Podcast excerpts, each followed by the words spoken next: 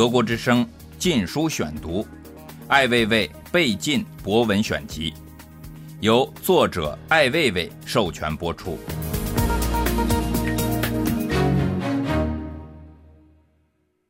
活熊取胆。熊猫，熊猫作为国家象征，在暧昧的政治交易中，动物的悲哀地位与人的谄媚心理成为一种现实。上个世纪七十年代，尼克松访华，熊猫是用来证明这片土地上尚存人性的牵强的证据。它被中西方媒体自觉地利用，作为缓解意识形态不同立场的含糊其辞的中介物。今天，作为对一党流亡政府安抚，团团圆圆也只能是无能的一厢情愿。身体浑圆，行动笨拙，非熊非猫，食肉目的素食者。择地而居，性情乖巧，不易繁殖，濒于灭绝的动物，成了中国当代精神的象征。活熊取胆，Mon bear 是一种亚洲的熊，熊的胆汁是中医神丹妙药中的一味，因此黑熊在中国有着无法逃脱的厄运。被捕获的黑熊终生囚禁在难以翻身的铁笼中，将一条导管插入熊体肝部的胆囊中。不断引流胆汁，黑熊的伤口溃烂，其状惨不忍睹。黑熊被动物保护组织营救后，仍然精神分裂，有躁狂症、抑郁症的典型特征。如果牺牲是必要的，为牺牲所做的仪式也是必须的。没有仪式的牺牲，则是自然界的罪恶。租界，在老上海的租界公园外，有“华人与狗不得入内”的告示。在列强的无数的劣迹中，唯独这几个字让国人最为耿耿于怀。道理很简单，狗为国人所不齿，如何与华人相提并论？若是牌子上写着“华人与熊猫不得入内”，自然会一笑了之。华人虽愚，但不可与狗并论。但华人不知，狗在西方并无在中国一样的地位。狗是人的好友，是生物中不多的混居于人间。与人友好的动物，狗之成为宠物，大概也与洋人的作风有关。在唐代的画卷和辽元代的胡人进宝图上，总是有鹰犬相伴左右。进化，人、狗、熊猫是自然界的动物，在进化链中，它们共同附带着天地间未知的秘密。基因的突变重组形成了不同的物种，它们是所有物种的有机的一部分。所谓一伤俱伤，一亡俱亡。如果自视为高级动物，理应对弱者手下留情。他们因为人类的愚昧而死去时，理应不只是看到恐惧、残忍、血腥、无助的世界。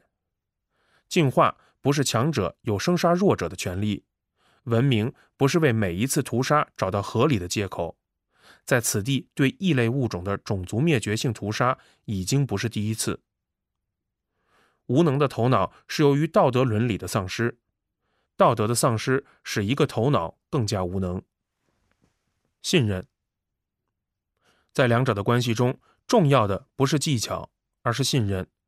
所有的真正的危机都是出于信任的丢失。在人与动物共处时，重要的还是信任。当信任崩溃，世界也会崩溃，一切都不将存在。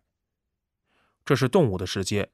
他们情愿与我们共享生活，我相信这句话的真实性。一个民族崇尚儒教、道教、佛教的传统，崇尚仁义礼智信的民族，有着古老的文明历史，对待动物的态度却证明了它的进化与文明无关。至少可以说，他没有养护和厮守它的灵魂，以残害其他生命完成了自我精神的自残。在精神上走向绝望的民族，对他不应存有幻想。尊重，何为尊重？尊重是不要去碰它，不管以何种理由，怜悯、施舍、解救都不是尊重。民族有其自我的特征，生命的有我的状态，自我的美感，神秘的循环。不要碰它，不要打扰，更不要不知廉耻的奉献。人类在进行自相残杀，在遭受战争、贫穷、饥荒、仇恨、欺诈的惩罚时，依然要让其他的物种也生灵涂炭，为自己的利益。当一种生存需要建立在其他族群的死亡之上，还有什么善意可陈？我们生活在没有伦理的社会里，在没有伦理的社会中，是否有个人的幸福？二零零六年八月二十五日，鸟巢卸灾，丧失自知之明的人们。今天是二零零八奥运会主场鸟巢的整体卸载。我在朋友的电视上看了几眼。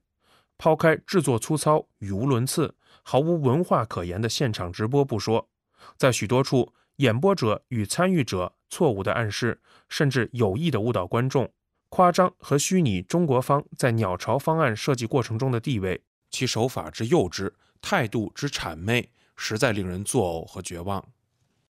赫尔佐格德梅隆事务所是作为被邀请的竞标方参加竞标的。是鸟巢概念方案设计阶段的唯一设计者，在这个阶段中没有中方的合作和参与，这是一个可以澄清的事实。中方并没有参与这一阶段的设计。如果在今天和未来的宣传活动中，仍然在这个基本事实上装傻充愣或闪烁其词，那样会让人误会为沽名钓誉、欺世盗名。别人的东西再好，那是别人的，不可往自己的兜里揣。不会这点道理都不懂吧？在此可以提醒世人，丧失理智的事可以去想，但不可为之。在奥运场馆公开公正的方案投标过程中，赫尔佐格德梅隆事务所获得优胜，并在其后来的长期的谈判和协商中，在施工建设中历经艰辛，在后阶段的施工图设计中与中方合作方建立了出色和有成效的工作关系。这是在中国不多的境外事务所和国内事务所的合作中所罕见共同取得的成绩。这和奥运有关，与中国改革的决心有关。道路并不像是今天一样畅通，一时曾有几十个院士联名反对鸟巢方案。这些上窜下跳的低能儿丧失了基本道德与专业品质、美学辨识能力的院士们，为了维护正在失去的天堂而哀嚎。一时之间，尘嚣直上，乌烟瘴气，声讨鸟巢建筑方案的呼声盖天。在那个时候，除了为人厚道的崔凯，中方是没有一个人敢于出来澄清事实，为鸟巢方案说一句话的。一个人和一个国家一样，可以无知无能，却不可以无正义感、无基本的勇气、无诚实的态度。荣誉是可以这样的获得的吗？真相是可以重造的吗？或者人们对事实和真实早已丧失了兴趣，自己花了一大笔钱做设计费，买来了世界一流的产品，现在却吹捧着国人的合作和荣誉，这实在是滑稽。就像你买了一辆奔驰或者宝马，去掉牌子说是国产车，自家造，真是一群傻子不成？明明是个修拖拉机的，就别跟着瞎起哄，做个弄虚作假的文化傀儡。国人的造假能力高人一筹，却难以想象，为了眼前的利益，或者是出于愚蠢，竟把一个花钱买来的地道货说成了假的。见过往猪肉里注水的，没有见过往自己身体里注水的。一个文化要生存，要有廉耻之心，要尊重事实，坚持和维护事实的真实性。这世界上可怜的不是贫穷和无知，可怜的是自欺、蒙蔽和不愿意说出事实。为什么在有些国家和民族看来，事实是可怕的，是不可表露的，是必须隐藏的？这是什么样的一群人？他们有怎么样的居心？要自卑到什么程度，才会起偷盗之心、剽窃之心，才会掩盖事实、混淆是非？媒体要等到什么时候，才能在光天化日之下说人话，不再混淆视听，脱离简陋愚蠢的宣传功利性，而为人的觉悟做点人事？爬出自欺欺人的泥潭。二零零六年九月十七日，德国之声《禁书选读》：服与不服。政府的职责更应是杜绝和查处违法事件。不幸的是，中国的所有的重要违法事件都多少与政府有关。在这个问题上装傻，那是没有诚意。部分媒体是指哪些媒体？报道不实，与事实不符，报道了什么？什么是事实？这样的反驳和辟谣，有人信吗？经抽查，未发现有陈化良。有独立的检查机构吗？未发现，可以说没有吗？多少年来，永远在辟谣，指出问题的人总是别有用心，不怀好意，总是在伤害中国人的感情。在众多问题上，那些来自政府部门的辟谣和反驳，多与事实不符，没有诚信可言。如非典问题、人民币升值问题、北大学术问题、器官问题。那么，政府是为谁辩护？为什么辩护？政府说好听了是个管家、仆人，是否应该想一想，怎么去赢得主子的信任？尽管这儿的主人厚道、傻逼、好糊弄，不公开透明是在遮掩什么呢？不相信公众，并和他对立，怎样实现公平和正义？谁的公平和正义？谁来兑现？谁说了算？这个社会是怎样失去了信任？二零零六年十月五日，公平与正义。让我们来谈谈公平与正义，这是社会伦理的基础。民主与监督是保护公平与正义的基本条件。失去了这个基本条件，谈公平与正义是自欺欺人。关于第一篇处理郑州等五起土地违法案件的新闻。在国家处理重大违法事件时，对当事者作出的所谓严肃处理，仅仅是降级处分、党内严重警告、记大过处分。首先，这些重大违法事件造成的危害是对国家、对全社会、全民造成的。在任何一个国家中，任何政党和政治团体的利益都不应该高于或等同于国家利益，这应该是常识。重大违法事件的责任人。他们的出路只有一条，即走人和刑事追究。降级处分、党内严重警告、记大过处分与人民与法律有什么关系？如果一个政治团体口口声声为国为民的政党，在这个基本的问题上仍然置自身利益高于国家或人民利益，将内部的处分来免除对社会的承诺，诸如三个代表和八荣八耻，这是闻过是非、开脱责任。社会的公平与正义怎么实现？法律的严肃性和公平性怎么实现？国家和人民的利益怎样得到保障？政治改革和社会改革怎样不成为一句空谈？怎样杜绝一浪高于一浪的政府性、政策性、系统性违法违章事件？关于第二篇批驳境外媒体编造虚假新闻的新闻，还是那句老话：如果说境外媒体编造虚假新闻，请相信，人民的眼睛是雪亮的。至少，我们还有七千万先进的、有觉悟的党员。能否公布其虚假新闻的全文，让人民看清楚其丑陋嘴脸？作为卫生部的发言人，能否在维护国家名誉的情况下和维护中国人的道德形象的情况下，做出负责任的报道，公开、透明、公正？有这么难吗？为什么？二零零六年十月十一日。普遍认为，一条漂洋过海的破船。任何一个见过海洋的人都知道，那不过是一条漂浮着的破船，一条没有目的地、离开了故土的、被命运所诅咒、永远不会返回、也不会抵达的破船。它要驶向何方呢？它和船上的所有承载者的命运将如何？这个代价不多不少的是这些承载者的现实的命运。这个命运在几十年、一百年前已经注定。这条船没有行驶在光明和荣誉的航道上，而是被无尽的黑暗、衰败、羞耻和恶行所笼罩。作为一条违背了人类共同理想的船，漂浮在黑暗的水面之上。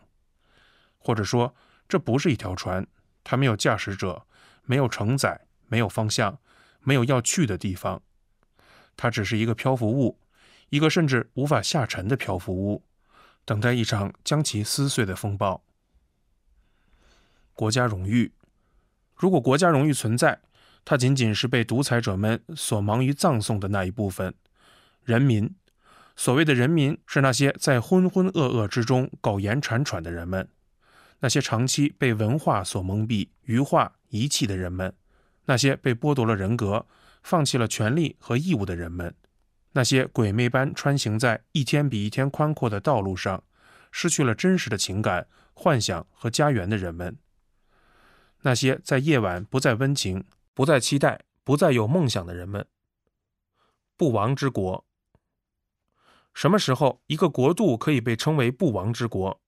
它应有什么样的君主和臣民才能立于不败之地，才能没有危机、没有障碍、没有再没落的可能？它必然是一片没有真理、没有正义、没有灵魂的净土。它必然是全体的生灵的背信弃义。这一切并不难做到，它早已经是这块土地上的现实。在这一点上，它甚至已经具有了某种神圣的属性。独立于人类进化的规律，没有善恶，没有意志，没有选择。所谓缘分，只是指非他的一种状态。普遍认为，在这里，腐败与沉沦如同没有尽头的隧道，愚昧和欺诈有着难以抗拒的力量。人们普遍认为，个人的觉悟在社会理想中无济于事，命运就是逆来顺受，所以听天由命。在忍耐和妥协中终其一生，没有个人觉悟的社会才是真正的阴暗和寒冷。普遍的放弃可以使最后的一片树叶飘落，使最后一盏烛光熄灭。珍惜自己的生命，还原生命的价值，坚持个人的觉悟，是生存唯一真实的可能，是自始至终属于你的、不可被剥夺的、永不枯竭的生命之源。他是你的庇护神。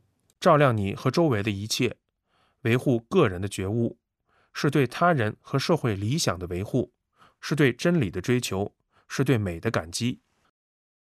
历史观，在这个世界上，什么样的人才会没有历史观呢？会认为人类放弃了追求美好的本性，认为国家和民族的权益可以长久被愚昧所侵吞，相信集权高于真理和善良。相信真实会退位于谎言，智慧永远不降临，美让位于丑恶，热衷于结党营私而丧尽天良。这起码是一种短见，一个维持了几十年，用几代人的生命作为代价，用一个国家和民族的命运作为寻求个人和集团私欲的短见。在宇宙之中，这不过是一部分人的悲剧，不是瞬间，并终将成为过去。